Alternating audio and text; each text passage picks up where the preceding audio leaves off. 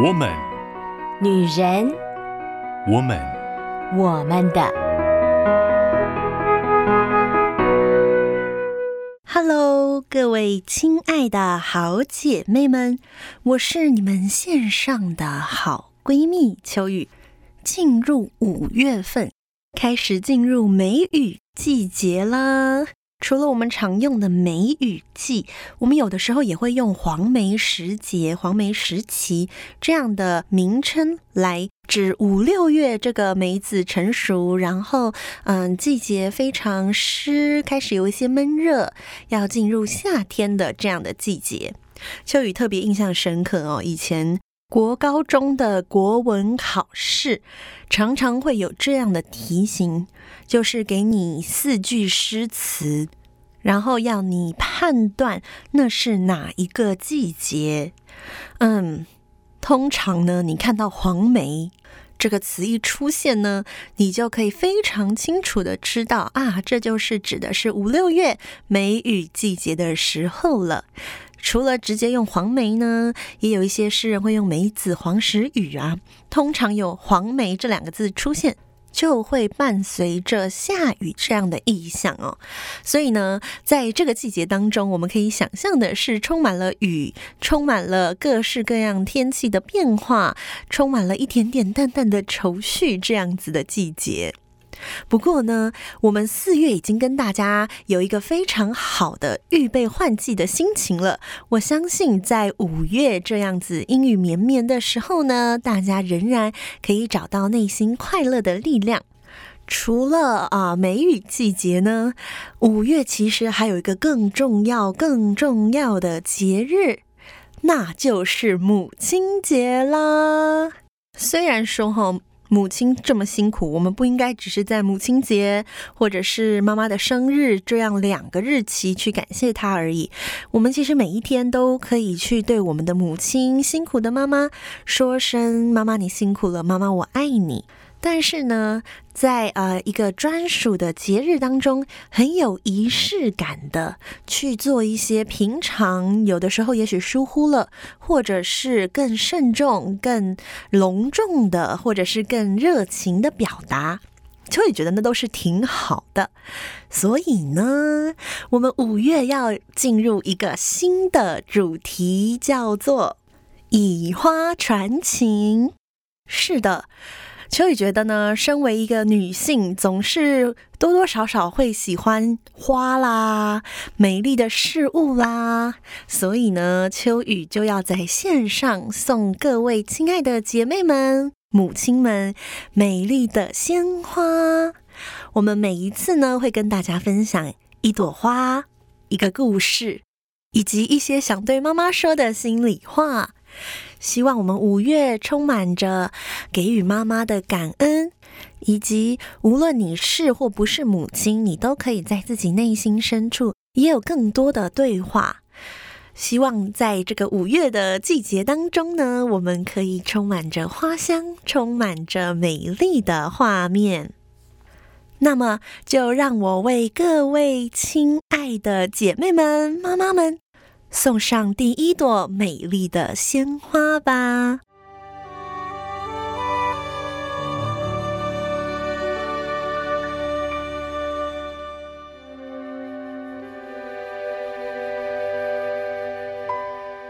康乃馨，康乃馨象征着骄傲、慈祥和美丽。红色的康乃馨象征着爱和钦佩。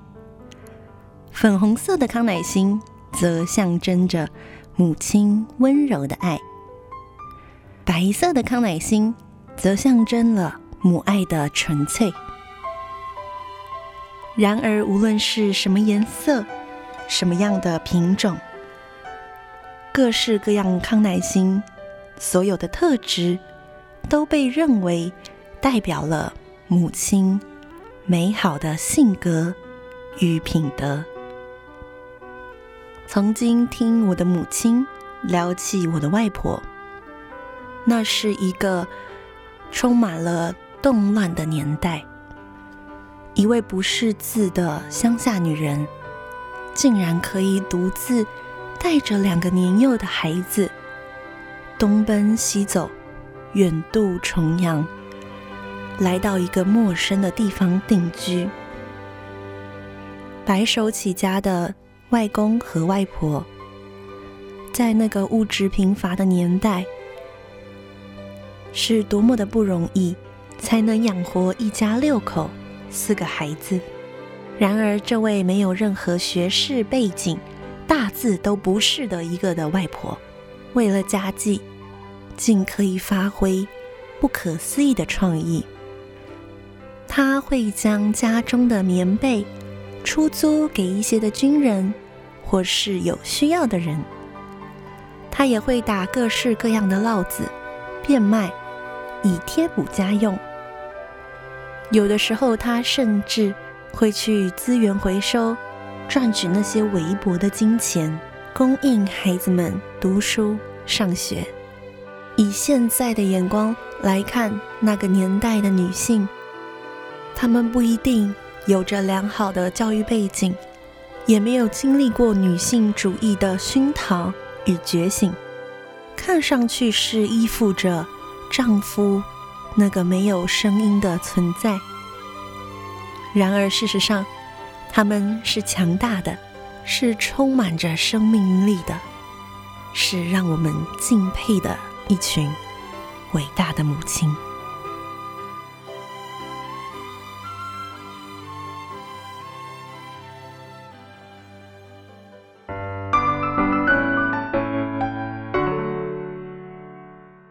回来，我们的我们的 Podcast。因为呢，今天是五月七号，明天就是母亲节了，所以秋雨选择要先送给母亲的第一束花，就是最经典的康乃馨。刚刚呢，跟大家分享了康乃馨的花语。其实呢，花语啊，在呃很多不同的地方解读都稍有一些不同。所以呢，花语这个部分啊，秋雨还是选择跟自己想要分享的比较有相关，大家也就听听。但是呢，秋雨特别会选择一些大家也许没有注意到的特质，我们可以来多聊一聊母亲到底。需要具备什么样的特质呢？其实有的时候很多东西也许是刻板印象，但有一些是自然而然流露出来却没有被大家发现到的。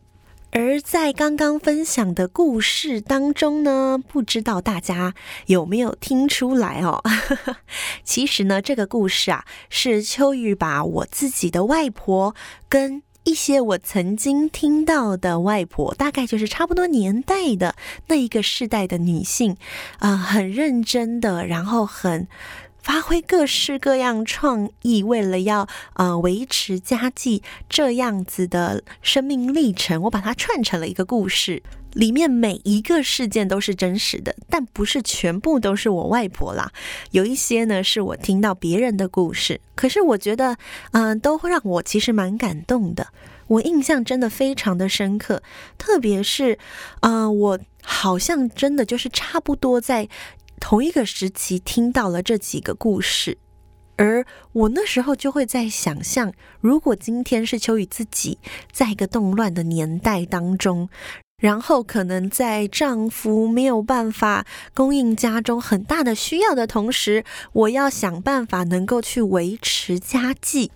哎，说真的，忽然要我想，我还真没有把握，我有这个能力。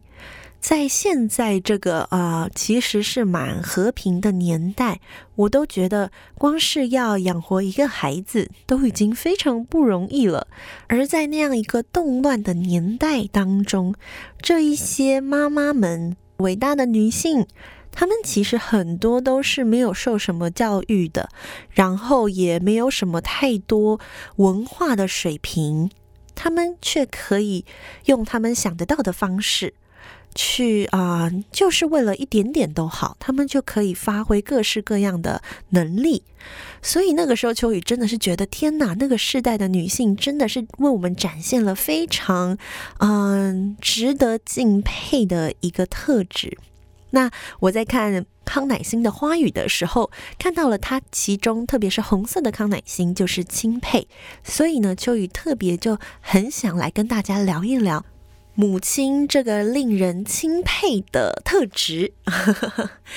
我觉得身为一个母亲啊。让孩子能够敬佩他、钦佩他是很重要的一件事情。其实，呃，我觉得吧。不要讲其他的事情了，光是把孩子生出来，而且照顾这个孩子，不管是喂奶啊，不管是啊、让他可以度过那个前面呃两岁的那个容易生病的时期，这都是非常非常不容易的事情了。秋雨身边呢，最近有几个新手妈妈，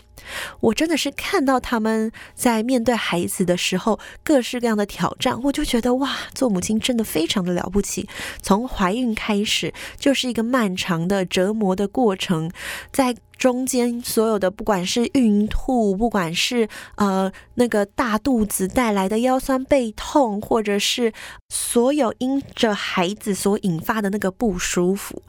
那都是非常难以想象的，那一定是只有自己走过的才能想象。那也不是说出生了就没事了，光是出生这件事情，那也是一个很不容易的过程。然后出生了以后更辛苦，因为一开始就要面对孩子半夜的啼哭，然后呃是要喂母乳，还是要用呃其他的方式？你同时要面对自己身体的状况、心灵的状况，还要面对外界所有的人给你的评价。身为母亲真的非常的不容易，所以其实当你是一位母亲的时候，你拥有这个身份，秋雨觉得那已经是非常值得敬佩的了。但是好可惜，好可惜的是，很多母亲到后来他们会觉得他们在家里面好像是地位最低的，好像失去了被孩子、被先生的尊重跟敬重。秋雨觉得那真是很心酸的一件事情，因此呢，秋雨今天除了要送上这束美丽的康乃馨，还要送上一个很大的礼物，就是鼓励各位母亲再一次能够夺回那个钦佩、敬佩、敬重的眼光。用“夺回”这个字可能稍显强烈了一点，因为好像呃，也不是说要做什么大动作，或者是好像要重新建立家中所有的规则啊，或树立自己的权威，都不是这样的。只是呢，秋雨在啊观察了很多的家庭，以及许多嗯、悲伤的母亲，秋雨有一个很深的感触。就是当母亲很无私的奉献，或者是很多时候把全心全意把自己全部完全投入到家庭里面去的时候，失去的却是自己。就是母亲自己忘记了自己身为一个人，也要学会看见自己的需要。并不是说一个呃自私只想到自己的母亲才是好的母亲，一个无私奉献的母亲就是不好的母亲，并不是这样的。只是啊，我们每一个人在我们的身份当中，其实我们都不是只有一个身份而已。我们同时拥有着不同的身份的时候啊，只有让每一个身份都能够平衡的发展，你才能够有一个平衡的内在。如果你特别过分的发展某一个角色或者是某一种身份，很容易就会让你自己内心的平衡失衡了。如果我们的内心失去平衡的时候呢，我们就会开始内心生病，或者是开始有各式各样的状况。我们会迷失，我们会茫然，有的时候我们会变得容易生气，或容易感到委屈。而有一些母亲失去那个被先生、被孩子敬重，很有可能是因为她把她自己全部都给出去了，而她自己也并不那么敬重自己。我曾经听过一些母亲她的分享，就是她觉得，嗯，她的学识不如先生，然后儿子其实也挺聪明的，所以她在家里是没有地位的。但是呢，这个分享的女性啊，她其实社经地位不算差哦，她自己本身也是蛮不错的学校毕业的，所以呢，啊，就就觉得好可惜哦，怎么会他在家里面是这样子的感受，这样的情绪呢？因此，秋雨真的特别特别的觉得，无关乎你的学识，无关乎你的背景，无关乎你呃所认识的事情、所知道的事情的多少。很多时候无关乎外在客观的学习，当然能够有那些学习，其实蛮好的。我们保持在一个学习新的事物这样子的生活，是对我们自己内在健康很有帮助的。但是呢，最重要的第一步就是你要告诉你自己是，我是有价值的。我是一个有价值的母亲，我能够给我的先生、我的孩子，他们自己没有办法给自己的。一个母亲的角色在家庭当中至关重要。无论你的孩子是刚出生的 baby，还是也许你的孩子已经到了青少年，甚至是成年，都不要小看一个母亲可以让孩子敬佩，这是一个非常不简单的事情。那么，除了自己内在告诉自己我是有价值的，我是值得被尊重的，我自己要先尊重我自己。除了这个念头呢，接下来秋雨觉得，嗯，在很多跟青少年的父母互动的过程当中，秋雨其实会很想要给许多母亲一点小小的分享吧，就是。不要把你的眼光跟关注过度的放在孩子啦、先生的身上。有一些东西你要来关注你自己。你可以好好的关注自己。诶，我现在缺乏什么？我可以做什么样的学习？然后呢，我的生活有什么样不同的事情可以去呃尝试？抱持一颗愿意尝试跟愿意学习的心。嗯、我们关心我们的孩子，关心我们的先生。但是呢，嗯、呃，我自己成长的脚步没有停下来，以至于当我看见、我观察到我的家人们他们的生活有需要的时候，我可以提供建议，但是就是提供建议，我没有，嗯、希望他们按照我的想法去做。我可以适时的提供建议，我也可以提供一个讨论的空间。有的时候。有一些妈妈会觉得自己很自卑，是因为也许她是一个家庭主妇，她所接触到的人事物非常的狭窄，她的世界很小，只剩下她的先生跟孩子。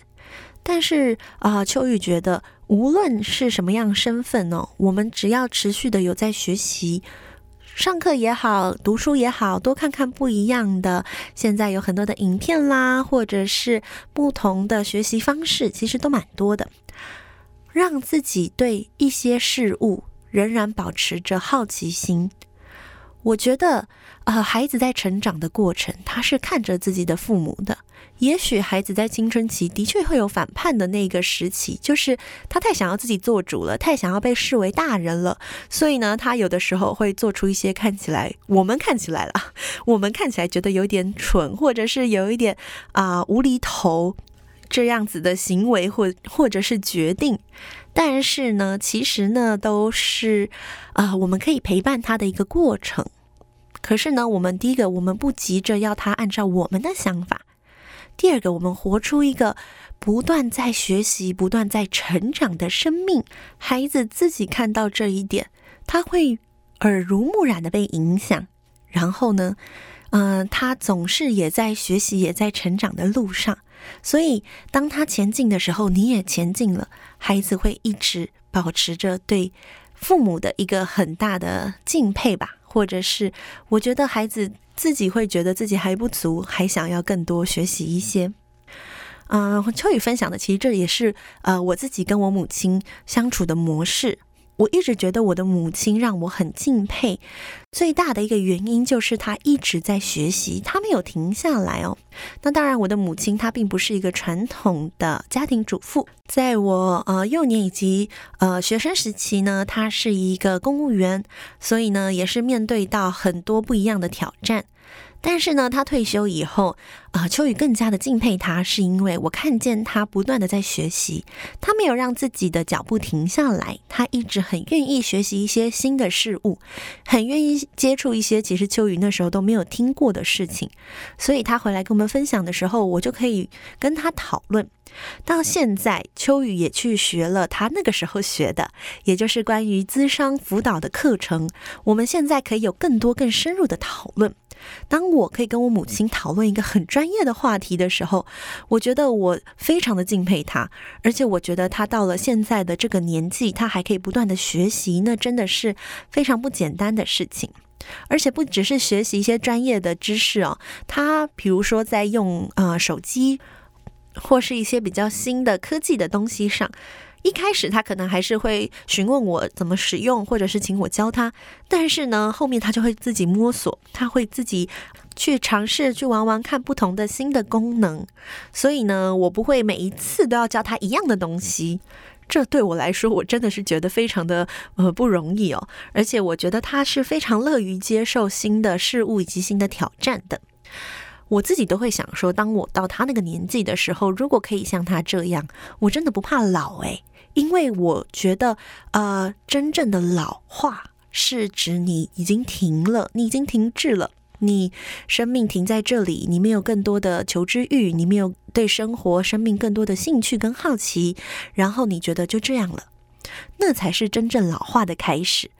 但是，当你的心如果一直愿意保持在学习新的事情，对很多事情仍然充满着好奇，而且充满着冒险跟自己愿意去尝试摸索的欲望，我觉得我们的生命就会一直的更新。只要你一直在前进，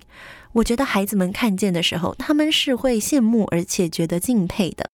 秋雨在带年轻人的时候，其实也有这样的感觉哦，嗯。当你在愿意学习新的事情的时候，第一个，你态度也会是谦卑的，因为你会知道你还有很多要学的，所以你不会跟孩子们说我说的才是对的，你会告诉他说，哦，这是我学到目前为止我经历过了过程，然后我可以告诉你我的经验到现在目前是这个样子。但也有一些东西是我不懂的，我也愿意去跟年轻人学习他们知道而我不知道的事情，但是我也会告诉他们，有一些事情他们不知道，我知道，是因为我已经走过了一些路。在这样子，我们彼此都可以帮助彼此成长的过程当中，我觉得孩子对于我是敬重的，他们是愿意、非常愿意尊重我的，非常愿意尊重我的经历，尊重我的专业。但是他们不会怕我，他们不会害怕跟我相处，因为他们知道我仍然愿意学习，我仍然对很多事情好奇。有一些事情他们知道我不知道，他们也可以来教我，也可以来跟我分享。盼望在这个五月的季节，我们每一位姐妹，不管你是啊、呃、新手妈妈，是资深的妈妈，或者你是未来的妈妈。也有可能是你是女儿，你是拥有你所爱的母亲的那个宝贝女儿。无论你是什么身份，我觉得我们都可以学习怎么样成为一个让别人敬佩的人。我们自己内心先尊重我们自己，尊重上帝所创造的这个美好的性格、美好的生命。然后呢，我们不断的学习，不停止我们前进的脚步。这是属于我的，我的生命一直在成长。当我成长了的时候，我就可以跟我身边的人一起成长。而当你的成长的生命可以影响到你身边的人的时候，别人自然而然就会对你产生敬佩，自然而然就会对你非常的尊重了。盼望啊、在母亲节，我们可以透过不同的花。不同的性格，给每一位好姐妹们，特别是母亲们，有更多的祝福跟鼓励。亲爱的母亲们，谢谢你们，你们辛苦了，祝你们母亲节快乐！我们下周再见喽，拜拜！以上节目由台北远东福音会制播，欢迎上远东福音会官网。搜寻更多精彩内容，谢谢。